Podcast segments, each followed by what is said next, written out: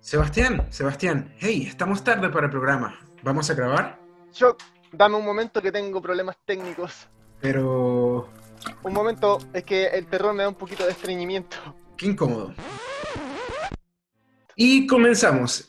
Previamente, en Lectores Promedio tuvimos una pequeña falla comercial gracias a el señor Sebastián. Les habla Choc.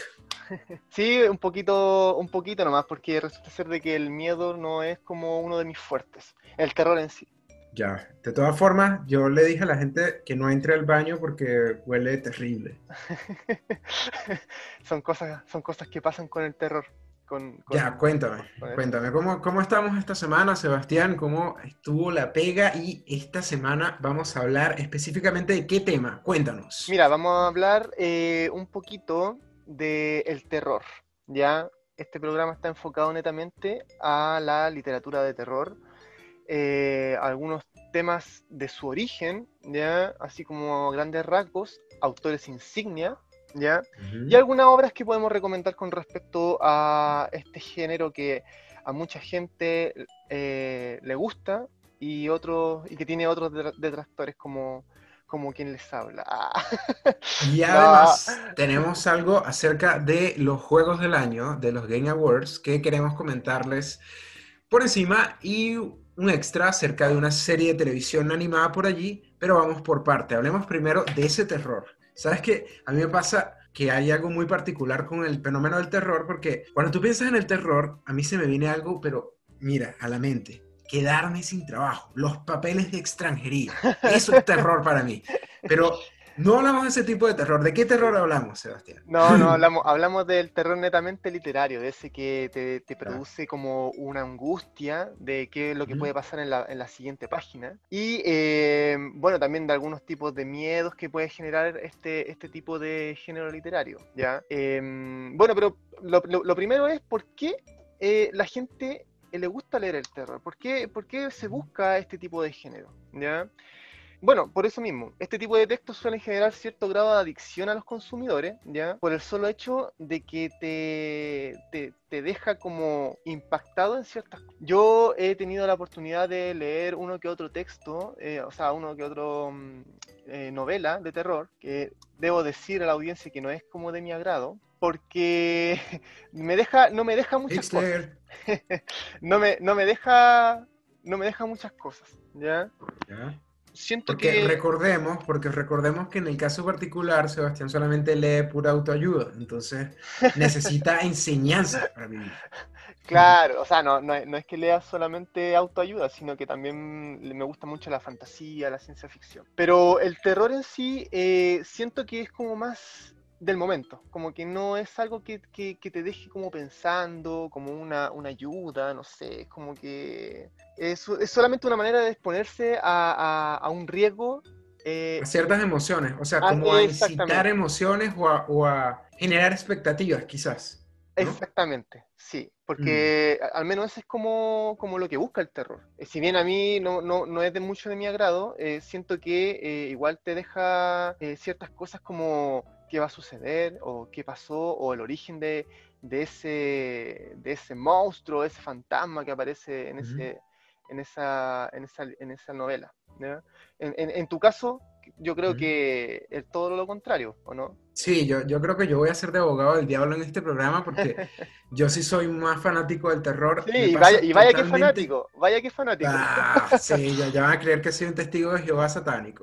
Entonces, lo que pasa con el terror, yo siento que es una puerta para todo este tema, no solo de la ficción, sino de, de sorprender al, al lector. Yo considero que de cierta forma el terror trata de hilar desde un principio construye una historia distinta. Yo sí siento que, me deje cuando leo terror, yo sí siento que, de hecho, hay una forma muy particular en cuanto al terror y es que el terror este, trabaja a través de monstruos o a través de criaturas. Entonces, muchas veces cuando lees una historia de terror, esos elementos forman parte de algo mucho más antiguo, de leyendas, de mitos. Por eso el terror me parece tan amplio que el terror podría involucrar desde la ficción, con criaturas paranormales a un asesino serial que te causa a ti terror, porque es como muy subjetivo cuando tú dices, oh, terror, porque generalmente cuando la gente habla de terror, principalmente habla de fantasmas, de, los fantasmas. Claro, algo sobrenatural, que no está en este plano.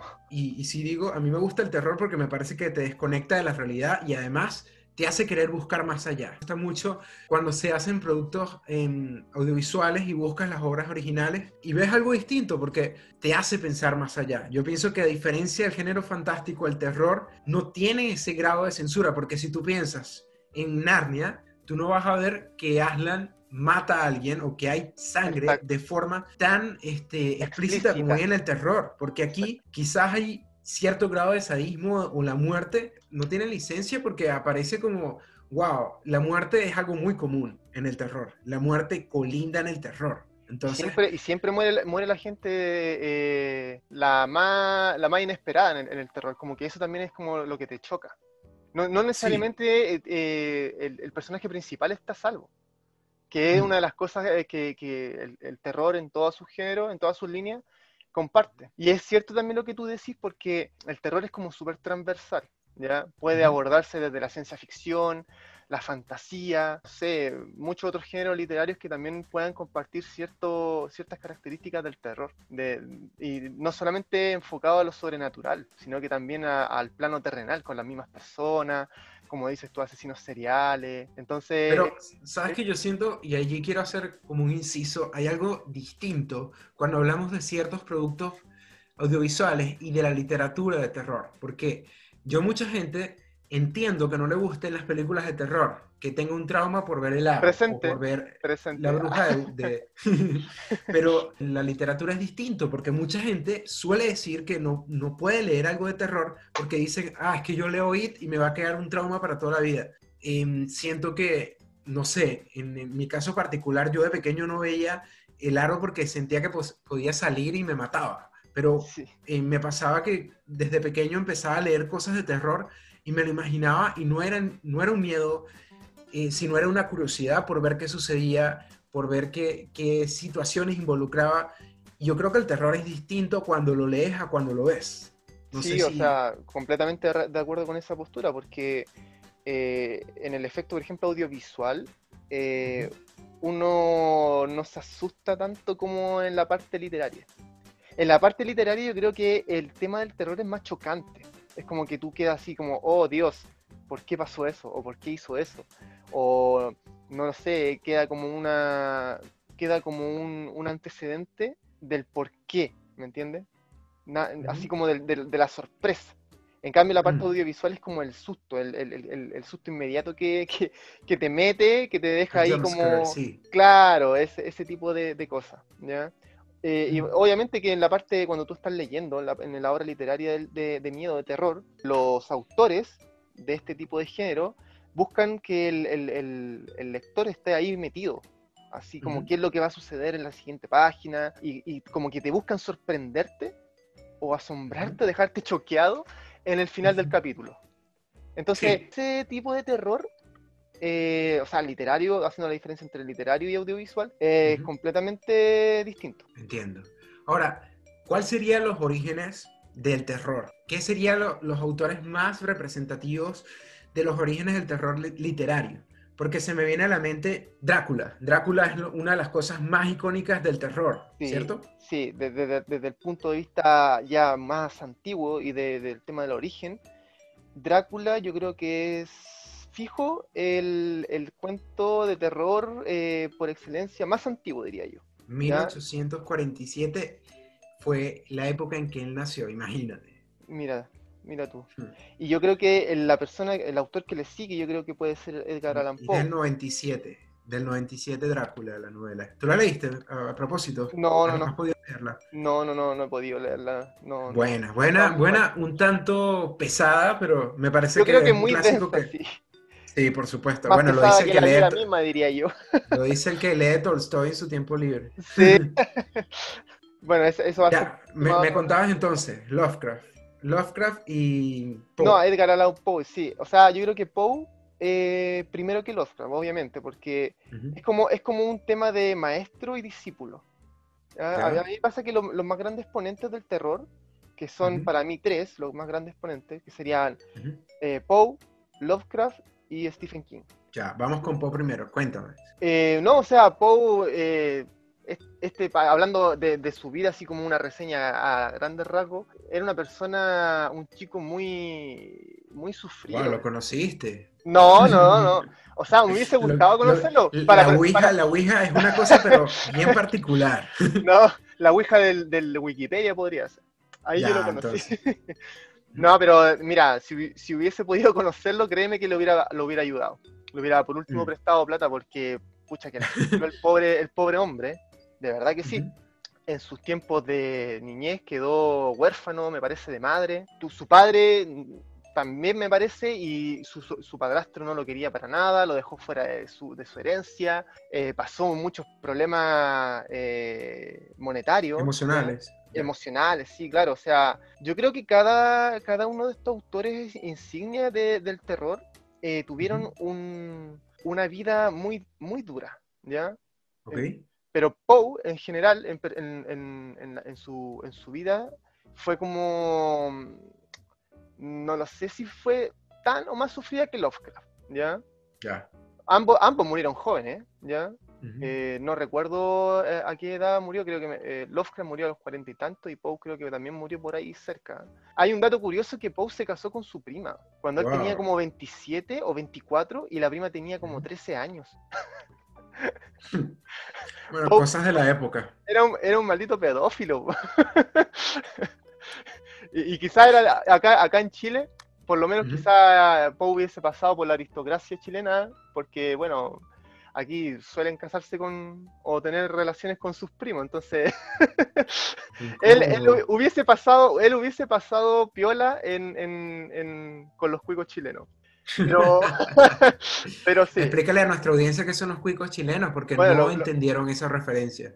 Los cuicos chilenos son más que nada eh, la gente de clase alta, la gente de clase alta. No somos nosotros. No, no, no, no completamente nosotros, nosotros somos, como se dice aquí, el perraje. el perraje. yo, en, el caso de Alan Poe, yo he leído El gato negro y me parece muy, muy interesante. Y yo creo que Poe tiene un, como un estilo distinto a lo que serían otros autores creo que sí se nota lo que estás diciendo de que quizás él representó algunas de, sus dolencias o de las cosas que le sucedían a través de, sus cuentos y de cada una de sus obras, ¿no? Sí, o sea, traspasó toda su vida personal en, las obras cortas que él, que él escribió. De mm. hecho, él, bueno, aparte de ser, eh, ser conocido por sus escritos de de terror, ¿ya? Eh, también se dedicó un tiempo a, escribir novelas policíacas. De hecho, así como un dato freak, así entre paréntesis, Poe escribió la primera novela detectivesca del mundo. Wow, Entonces, buen dato. Aunque no tiene nada que ver con terror, pero... No, o sea, claro, es, como un cierre paréntesis. Pero mm, su obra más notable en sí es El Cuervo. El Cuervo, que es como un, es un poema es como un poema cuento, una cosa así. Y bueno, en Estados Unidos este, este, este poema, poema slash cuento de terror es uno de los más conocidos en Estados Unidos, bueno, y en el mundo. Entonces, es como para iniciarse en el terror, yo creo que Edgar Allan Poe es como el, el escritor clásico, claro, el escritor padre clásico eh, para poder iniciarse en este, en este género. ¿Y qué pasa con Lovecraft? Ya, paréntesis. Querida audiencia, si algo han notado es que yo estoy dándole un poco de protagonismo a Sebastián porque la última vez yo sentía que eh, yo, yo, yo, yo, yo, yo, y esto es un programa de los dos. Así que pero yo me he limitado a ser el Robin del capítulo, hashtag no homo, este, y también eh, a tener ciertas muletillas para que se note el protagonismo y la inminencia de Sebastián. Seguimos con lo pero... no, o sea, eh bueno, en todo caso, eh, lo, que te puedo decir, ¿ya? Es que a pesar de que sea eh, un programa de, los dos, la opinión aquí y las, el explayarse es bienvenido, ¿ya? Sí, por supuesto. No es, no es, un estoy troleando totalmente, estoy troleando a nuestra audiencia y también te estoy troleando. de pasadita. En el caso, a mí me pasa que cuando lo leí muy abstracto. Es un terror, incluso se habla del terror cósmico con él. Entonces, cuando tú empiezas a leer a Lovecraft, Y de hecho pasa cuando ves alguna de sus adaptaciones, es difícil llevarlo a película o a serie porque son cosas como difíciles de explicar. A mí me pasó que leí Los mitos de Cthulhu y leí un par de, de libros de él y entonces cuando te van presentando lo que sucedía o cómo la locura ataca al protagonista dentro de la historia, no se explica la locura porque es algo tan vasto y tan, tan complejo que tiene múltiples elementos. Entonces el terror se vuelve algo y creo que hay como un elemento muy distinto, es que el terror para, los, para otros autores, y en este caso para Lovecraft, es algo que no puedes explicar, es algo como el miedo mismo, porque cuando algo te da miedo, tú sabes que te da miedo, pero cuando, te, cuando experimentas el miedo, no lo puedes explicar en su, en su totalidad porque es una emoción, ¿cierto? Yo te puedo, yo te puedo ahí aclarar una cosita. Por ejemplo, eh, Poe y Stephen King, que lo vamos a pasar a tratar eh, a continuación, eh, él, ellos escriben, son autores de terror, pero que explicitan el miedo, ¿ya? Porque el miedo es algo que tú sabes que está ahí. En cambio, Lovecraft, eh, él es un autor de terror de la angustia, que la angustia es el temor a algo que tú no sabes si está ahí. Esa es mm. como la definición entre, eh, o sea, la diferencia, digo, entre el miedo y, y la angustia. El miedo tú lo mm. conoces, pero la angustia no. Mm. Entonces, yo conozco ambas. Sí, sí, no, sí, yo creo que varios de nuestra audiencia también lo conocen. Claro, o sea, Lovecraft es como es más abstracto, ¿ya? Porque yo creo que él empezó como a experimentar también en el ámbito del terror de las, en la ciencia ficción.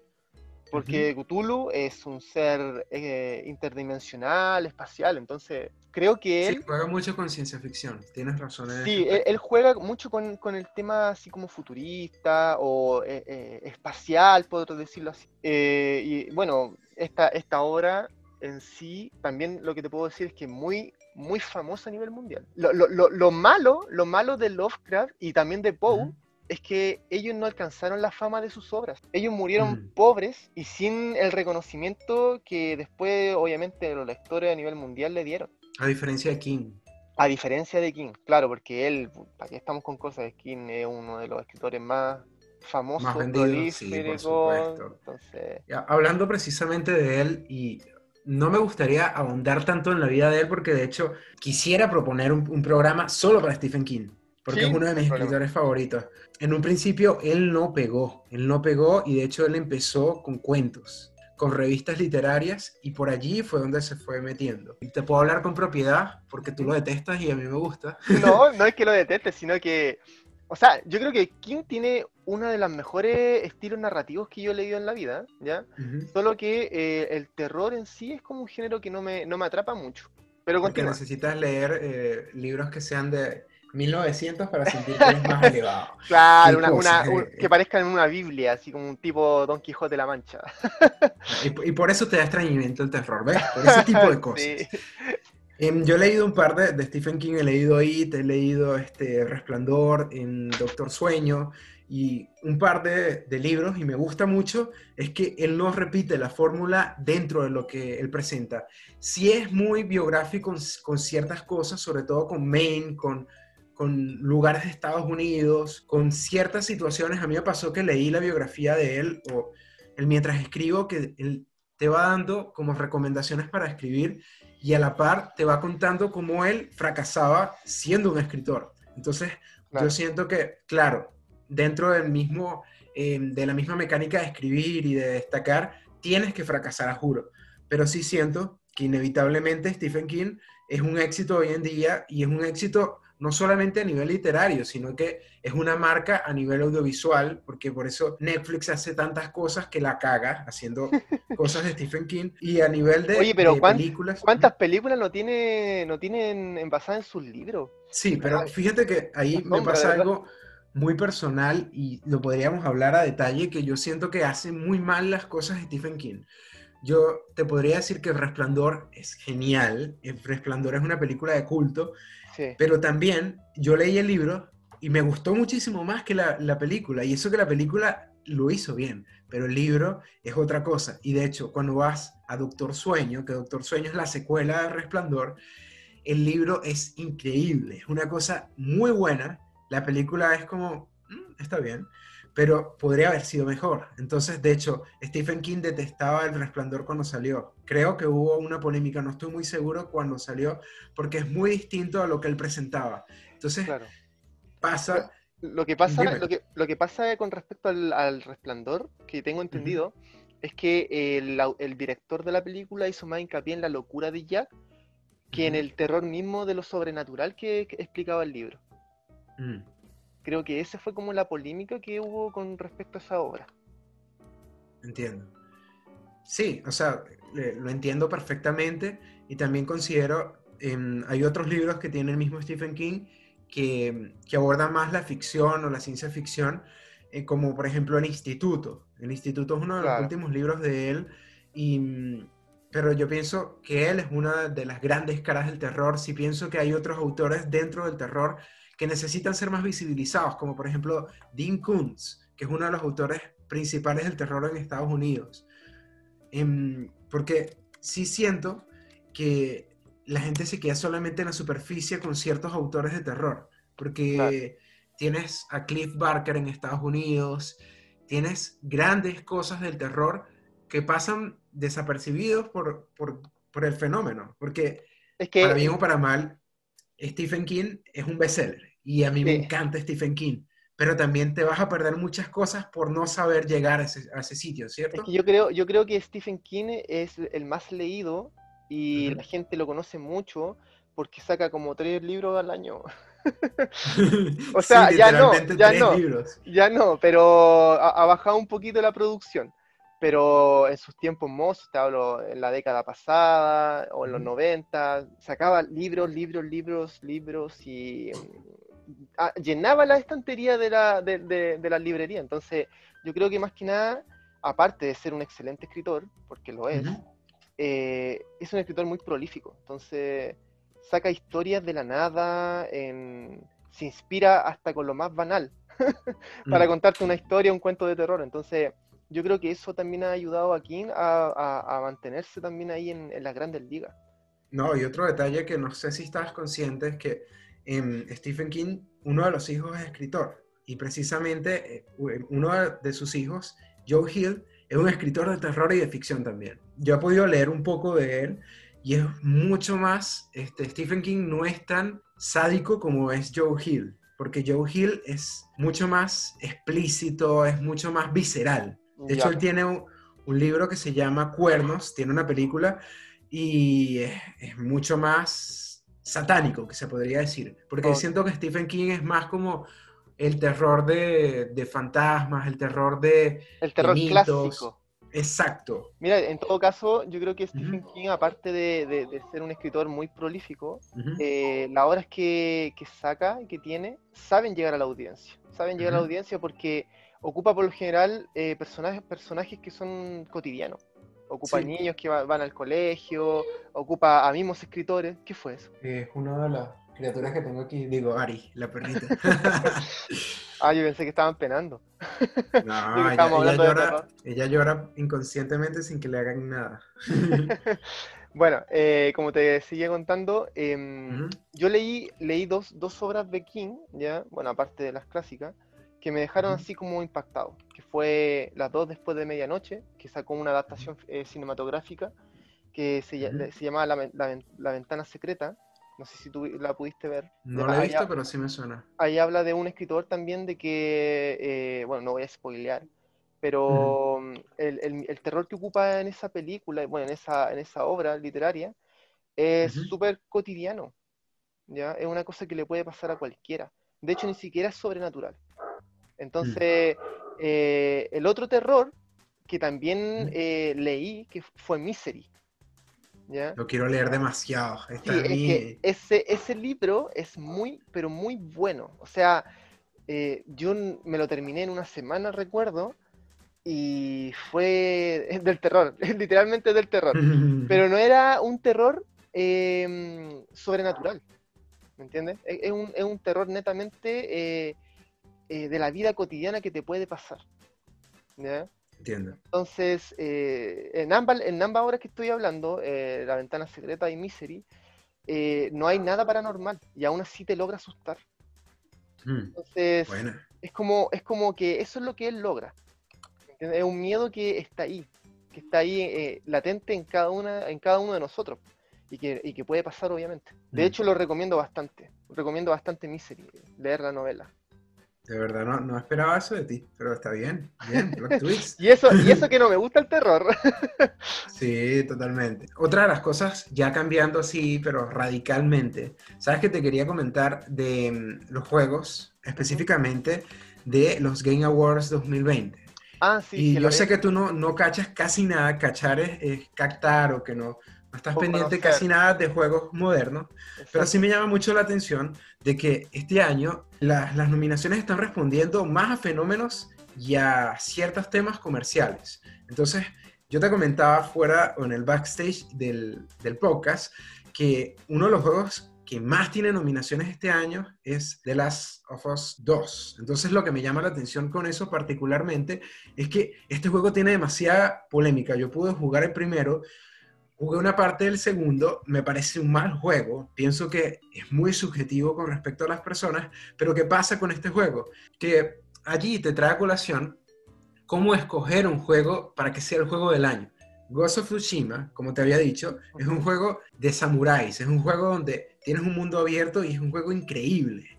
En cambio, Animal Crossing es un juego en la clave de los Sims, donde tienes que hacer tu isla, eh, los monitos, pero fue clave y fue importante para el tema de la pandemia, para que la gente se sintiera acompañada. Tienes tres grandes apuestas, sin considerar las otras, que responden a temas importantes dentro del año, como por ejemplo eh, un juego que acompaña, que una a la gente dentro de la pandemia.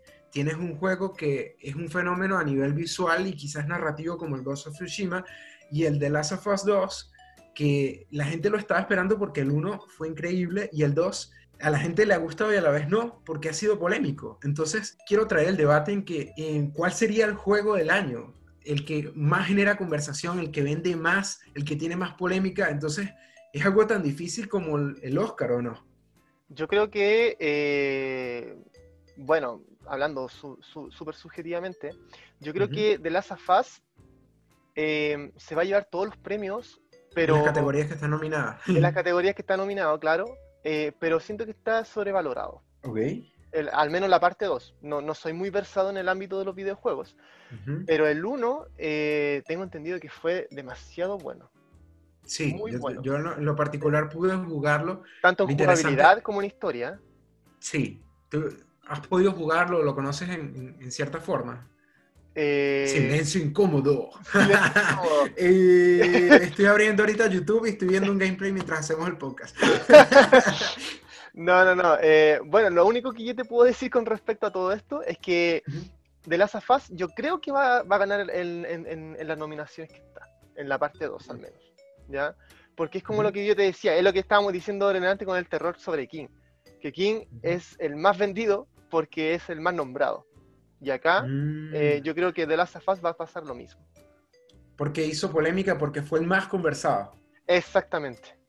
Mm, y, bueno, creo que también puede, puede jugar en contra también eso, porque al ser tan famoso, eh, todos se van a fijar en su jugabilidad, en la historia, eh, y quizás no a muchos les pudo haber gustado. Sí, posiblemente. Lo que pasa es que a mí me parece que, que hay una gran diferencia o hay como una gran diatriba entre este, que el juego se vea bien, que el juego cuente algo, que el juego te divierta. Entonces, allí es donde tienes a la gente peleando y traigo como un pequeño paréntesis con que la gente pelea con, con el Xbox, pelea con el PlayStation y pelea con la Switch. Entonces se la pasan y la computadora. Entonces están diciendo cuál es la mejor consola, cuál es... Y eh, prácticamente a mí me parece que es el lugar donde te diviertas más. Y los videojuegos ya son más que una diversión, pero generalmente eh, por eso la Switch le ha ido bien a nivel de, consola, porque la Switch se, se centra en diversión, mientras que el PlayStation o otro tipo de consola en ser un motor de contar historias y, y sí tienen el, el fuerte del gráfico, entonces se vuelve subjetivo. ¿Cuál es la mejor? Se vuelve subjetivo, porque si es a nivel gráfico, mm, tienes o el PlayStation 5 o la nueva Xbox. Es que, es que te puedo decir algo, yo creo que el tener los mejores gráficos no, no amerita un buen juego. Claro. que también, e, ese también es un tema de debate, porque yo te puedo decir de que al día de hoy, eh, si tú me dices que eh, una buena gráfica define un buen juego, yo te podría decir, y Metal Gear, Metal Gear mm. Solid no tiene muy buenas gráficas que digamos, o sea, para, para los años que salió, obviamente que mm, era novedoso todo el tema. Pero hoy en día, ese yo, al menos para mí, es uno de los mejores juegos que yo he jugado en la vida. Porque mm. te cuenta una buena historia, a eso me refiero. Y ojo que Sebastián tiene 40 años. No, no, no, no vamos, no vamos a andar en, el ámbito de la, de la edad. Mucha información. Otra de las cosas que me parece interesante es que en la categoría de mejor juego móvil encontramos cosas como Among Us, encontramos Call of Duty Mobile, Legends, eh, Legends of Runeterra, que es una de las cosas nuevas que, nuevas que está desarrollando la gente de League of Legends. ¿Y por qué estoy hablando de esto precisamente y por qué también me perdí la, audiencia? Pero ya, Daniel, ya Chuck, termina de hablar. Es porque me parece interesante que cosas como Among Us o Call of Duty Mobile estén aquí. ¿Por qué? Porque Among Us no tiene gráficos. Among Us es simplemente descubrir al asesino, ¿cierto? O cosas como el Call of Duty Mobile, que yo veía gente en la oficina, gente que no cacha nada de juegos, que no le gusta, eh, o sea, antes de la pandemia, ah, no le gusta el, tema de videojuegos, y me decían, estoy jugando el Call of Duty, me encanta, y yo, wow, pero, wow. Y lo mismo con Among Us. Es, la gente se mete a jugar Among Us y no no le gustaba nada de videojuegos, ni siquiera jugaba Mario cuando era pequeño y, ahorita lo hace. Entonces, me parece interesante el tema de que, y allá hay otro debate, el, juego casual o el juego de desarrollo, pero el, tema de que... yo, creo que yo creo que esos juegos pegan porque son, eh, son en, comunión, o sea, eh, estás participando con, un grupo de, de personas. Sí. Porque que fome sería, que fome sería, o que aburrido sería estar jugando ahí en la pantalla, bueno, al menos. Al menos claro, que fomente la participación principalmente. Exactamente, ¿entiendes? Entonces, el, mm. siempre me ha costado el inglés, disculpa. Eh, este juego de... Ellos saben de qué juego están hablando. el descubrir al asesino eh, es una, una, una, ¿cómo se llama? Una propuesta, mm, por decirlo así. Es una propuesta sumamente interesante eh, entre, eh, entre, entre, entre amigos, porque fíjate tú, eh, estar, estar disparándole a un objetivo o estar, no lo sé, caminando en, un, en, en, medio de una guerra en, un videojuego, eso ya se ha hecho. Entonces yo creo que Among Us, Among, Us, Among Us, ahí está. Ahí me salió. Voy a grabar eso y voy a hacer un mix, como en Baby Driver, así. eso, como un disco rayado. Ya. Eso. Eh, eso eh, este juego te, te da eh, eso, te da la participación colectiva para un objetivo común. Y, Totalmente. Y obviamente cualquier persona puede ser ese objetivo, ¿me entiendes? Que, se, que se, se, se elige al azar, eh, el estar ahí buscando, descubriendo, eh, no lo sé. Yo creo que para esta cuarentena ese juego fue un acierto. Eh, antes de que lleguemos al final, porque ya creo que nos pasamos incluso de el tiempo estipulado, y menos mal no estamos al aire porque si no ya nos hubieran cortado. Este, quería comentarte que específicamente ayer salió la nueva serie de Animaniacs o Animaniacs. Me llama mm. mucho la atención porque yo creo que cuando se hacen reboots o cuando se hacen remakes es muy difícil, muy difícil porque estamos hablando de una serie que, que pegó hace muchísimo tiempo. Claro.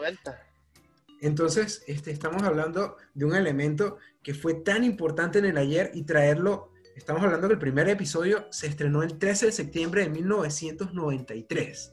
Entonces, em, traer hoy en día a los Animaniacs es, es complejo, es complejo porque cuando tú intentas traer a clásicos dentro de la actualidad es difícil, porque no sé si has visto, hicieron una especie de reboot de los Looney Tunes en Cartoon Network.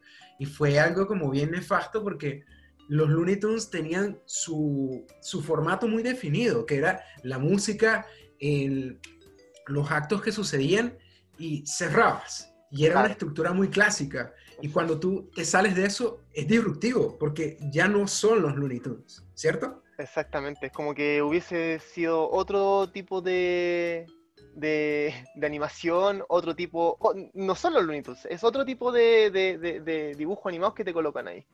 Nos siguen su historia, su estrategia, su, su, su, formato, por decirlo así.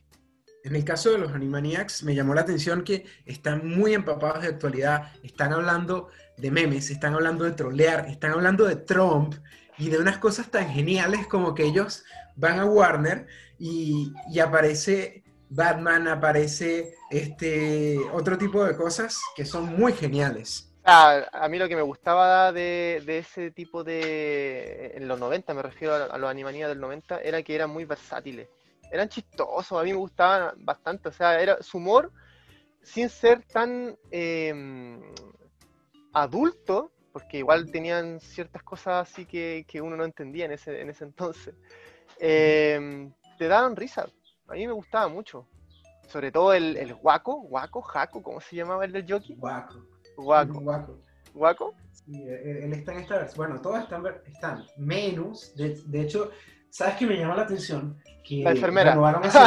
yo sé que te, oh. llaman la atención la enfermera. puede ser, puede ser. Pero yo te iba a decir, si alguna vez viste Tiny Toons y también Animaniacs, eh, había un personaje que se llamaba Elmira la niñita que le hacía daño a los animales. ¿Sabes cuál es? Ah, de hecho, ella aparecía en el segmento de em, Pinky Cerebro y ella le hacía daño a los gatos, les ponía este trajecitos. Es que yo creo que yo creo que los creadores deben, deben tener mucho cuidado con respecto a ese tipo de. Pero fíjate, e, e, e, a eso iba. Ellos trajeron Animaniacs ahorita al aire y hay unos personajes que no están, como por ejemplo los palomos, bueno, no he terminado de verlo, lo nuevo de Animaniacs, vi cuatro capítulos, pero no los he visto. Y lo que te iba a decir, que ella no está ni en Pinky Cerebro, ni tampoco en el reboot que va a haber de Tiny Toons, y de hecho afirmaron que ella no va a estar. ¿Y por qué yo traigo esto a colación? Porque con la época en que estamos, funarían demasiado que Elvira le haga daño a animales, incluso en una categoría, en una, en una caricatura. ¿Cierto? Sí, sería. Ahí sí que los memes nos faltarían, harían eh, campañas para cerrar este tipo de. Sí, sí, lo, lo cerrarían completamente. Sobre todo las fundaciones de animalitos. Porque si hay una niña que maltrata animales, está fomentando la violencia hacia los animales. y este programa, obviamente, no solamente lo ven los adultos, sino que obviamente también está dirigido hacia niños. Sí, pero... de hecho tuve que ponerme a jugar con Ari mientras estoy aquí grabando el programa porque creían que ella estaba llorando por otras circunstancias. Y aquí está rugiendo como Cthulhu, imagínate. No, en, este, en este podcast nosotros somos amantes de los animales.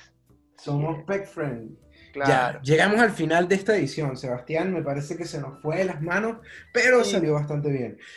un libro, una película y un juego. ¿Qué libro recomendarías, señor Sebastián? Bueno, para el tema de, como estamos en el tema del terror, Misery de Stephen King. Perfecto, estoy totalmente de acuerdo. ¿Viste? Ari, le, gustó. sí, le gustó. Apoyo, dijo. Apruebo. completamente. Por eh, otro lado, te toca la película. Te toca la película. Ah, ya, ya. No, tienes que decir. quiero recomendar algo de terror, porque me voy a salir un poco del tema. Voy a recomendar Baby Driver, una de mis películas favoritas en la vida de Edgar Wright. Esta película es bien particular y bien específica porque tiene un montaje musical y un montaje de cámara muy distinto. Si la llegan a ver, les recomendaría que me hablen al Twitter, arroba CHDNK o en, en Instagram, DNK, estoy haciendo promoción pero es una película muy interesante, es una película, no sé si la llegaste a ver, Sebastián. No, no la he visto todavía. la tengo voy a pasar de forma legal a través de alguna plataforma de streaming porque no promovemos la piratería, entre paréntesis. Entre paréntesis, sí. Y em, un juego. Eh, bueno, como estábamos conversando, eh, Among Us. Among Us, sí. no, tuve que. Sí, por favor, algún curso de inglés está escuchando este podcast, nos puede patrocinar para que el señor Sebastián haga un curso y yo haga el curso avanzado. sí, por favor, lo necesitamos mucho. Y bueno, llegamos al final de esta edición. Em, ¿Cuáles son tus redes sociales, señor Sebastián? En Instagram, eh, en Instagram me encuentran como z.s.parra. Qué complicado. ZS.parra. ZS choc.parra, ¿ya? Eh, claro, ahí me, o me si no, por... Eh, no, no, solamente no buscan solamente por, me buscan solamente por Instagram con ese, ese nickname. Es como mi seudónimo de escritor, entonces siempre lo voy a Ya, usar. y en el chileno errante también te pueden conseguir con tu perfil de fotografía, ¿cierto? De fotografía, sí. Chileno Ya. errante. Ya, Con en mi ese. caso me pueden conseguir en arroba CHNK en Twitter o en arroba chocdnk en Instagram. Ari no tiene Instagram, pero aparece en la mayoría de las historias jodiendo como está haciendo en este podcast. Nos vemos la próxima semana. No le vamos a dar spoilers todavía de qué viene y agradecemos si todavía están escuchando para este momento. Compartan, denle like y suscríbanse. Nos vemos en la próxima, ¿cierto? Nos vemos en la próxima. Eso. Ya. Nos vemos. Chao. Chao.